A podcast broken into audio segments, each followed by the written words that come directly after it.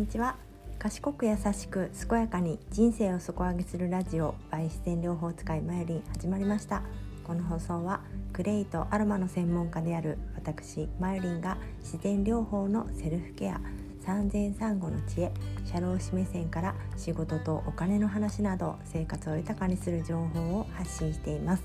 今日は2022年3月2日水曜日ですね。えー、今回ですねポッドキャストの、えー、て言うのかな。キャプチャーじゃないしアイコン？アイコンを変えてみました、え、今まで、あの顔出ししてたんですけれども別に顔出しするのは別に問題ないんですけどね。なんかあのノートとかツイッターとかしてたらあの顔出しじゃない方がなんかいい感じに見えるというかあの安心するというかね。顔があることでこう私がじゃなくて受け取り側がねなんかあの臆するというかそういうこともあるのかなと思ってちょっとイラストにしてみました。なんかねここならで頼んだんですけど20%オフクーポンがあったのでね、まあ、ここならすごい簡単だし安いしいいなと思って、うん、本当にこれから子子が稼ぐ時代になっていくんだなって本当に思いますね。ただ安すぎてこれは大丈夫なのかってそういう心配もしてしまいますけれどもねはい今日はまあそういうあの労働の話というか今日の新聞記事からですね日本の男女格差があの 80, 80位だったんですね昨年は。で今年の調査で103位に転落したというニュースについてお話ししてみたいと思います。まあ、この調査はどこが行ったかと言いますと、まあ、世界銀行ですね。世界銀行が1日190カ国の地域の経済的な権利をめぐる最新の男女格差調査を公表したとありまして、えー、職業や育児年金など8項目の評価の総合点で日本は昨年の80位タイから103位タイに急降下。タイっていうのはね、まあ、あの同じ点数の国がたくさんあるんですよねあの何カ国かありますのでそのためタイなので何国何カ国かあるということですね。まあ、女性の職業選択や賃金企業に関する制約が響いたというニュースです。まあまあ、急降下した原因としましてはですね、あのー、まあ、世界銀行の担当者が説明しているものにですね日本の労働基準法を見直した結果危険な業務への就労を禁じた規定があり下方修正の要因になったと説明したようですね。この危険業務っていうのが労働基準法の64条の3で規定されている危険有害業務の就業制限のことだと思うんですけれども、まあ、女性をおもんばかってあの優遇してですね逆にあの気を使って就労制限したものが男女格差というふうに見なされたということでこれは本当にねあのハラスメントとか平等を考える時にあの注意しなければならないことだと思うんですけれども平等というのはあの逆にこう優遇してもあの格差がある格差というか平等でないという見なしを世界ではというか、まあ、日本でも本当はそうなんですけどそうされるんですよね。だから本人が思ってないのに勝手に禁止するっていうのはやっぱりあの女性のその性別だけをもってすることはちょっと平等じゃないっていう判断をされるので今後またこの規定もね見直しがされるのかもしれないですしちょっと分かりませんけれどもこれは注意すべきあの視点だなと思います良かれと思ってしたことがあの逆だったっていうね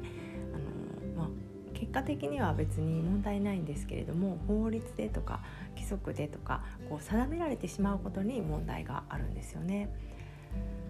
本当にこう先進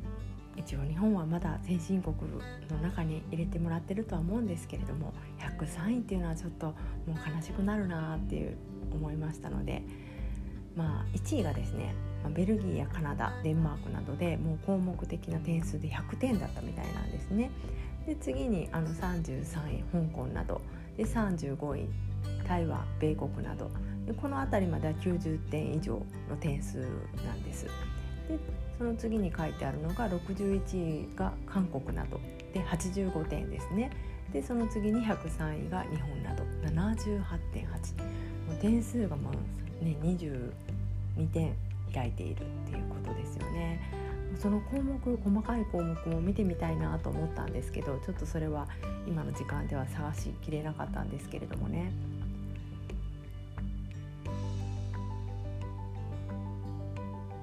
全体でまだまだあの世界では24億人の女性が男性とは同じ経済的権利を持たずに不利な状況にあるということが分かったとなってましてうんまだまだまだまだってずっと言い続けてるような気がしますけれどもやっぱり大きい目で見ると本当に今変わってきていて今年の4月ですねあの育児休業も大きく変更しようとしていますし年だな。もう今年の10月にはあの男性の産後パパ育休というのも始まります。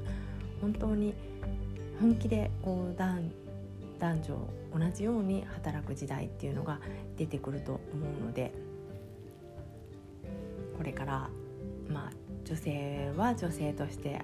どう働き続け働くっていうのもねいろんなスタイルがあるので一概に働くっていうことが男女格差とか関係なくなってしまう場合もあるんですけれども、女性も一生自分らしく生きるためにどうするか男性も、えー、まあ、結婚とかねあの出産とかそういった人生のこうイベントごとに女性のこともあの含めて考えられるような人が求められてくるんじゃないかなと思います。まあ、これからね本当にこう家事育児男女がどちらがするとかは本当にこうセンシティブな項目になりますのであの旦那さん休んでくれないの？ってその女性に聞くだけでもうセックハラみたいにまたハラか違うパタハラか。もうねハラスメントの名前がいろいろ多すぎてなかなかあの覚えられないですけれどもねそういう言葉がけっていうのもあの上司の立場の人はもう気をつけないといけないし自分がこれから、あのまあ、出産結婚あ結婚出産とか、あのまあ、そういうのがなかったとしてもこう同僚にとか先輩に後輩に、えー、まあ、そういう人生のねこうなかなか100%の力で走り抜けられない時期っていうのが来る人がたくさんいると思うので関係ないじゃなくて自分事としていつもあの捉えてほしいなと思いますね。うんやっぱり上位10位以内ぐらいに入れる日本を見てみたいって生きているうちにねそういったあのレディーファーストといえば日本でしょうみたいな、まあ、レディーファーストは優遇なのかもしれないですけれども平等の上の平等のもとの優遇っていうのがね一番いいと思うのでやっぱりあのそういう日本を見てみたいなと思うので私もこういったあの女性の働き方っていうのはすごくあの大学生の時からずっと注目して見ていることですので発信していきたいなと思います。まあ、法律的にはあのー、ねちょっと自分たちでは変えれないっていうことはありますけれどもやっぱりあの声が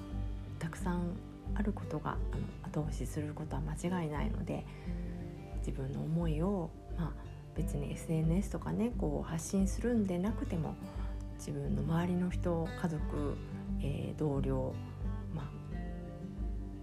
身近な人から思ったこととか、えー、見て気になったこととかそういうのを話題に出してもらうことから始まるんじゃないかなと思いますのでよかったらうん本当にねこうハラスメントの措置義務っていうのもね中小企業にも広がりますので100人以上っていう縛りはありますけれども、まあ、努力義務ではあってもやっぱり職場環境働く環境自分も、えー、周りも全て良くしていくことで変わっていくと思いますので。まあ、もしねあの知らない人がいたら自分の意見としてではなくてこういうあの法律的に変わったみたいですよっていうことをこう自分の意見じゃなくてこう提案するとか回覧するとかそういったところからでもいいと思いますのであのやってみてはいかがかなと思います。えー、何かの参考になれば幸いです。今日は日本の男女格差が103位に転落したというニュースをご紹介しました。それではまたさようなら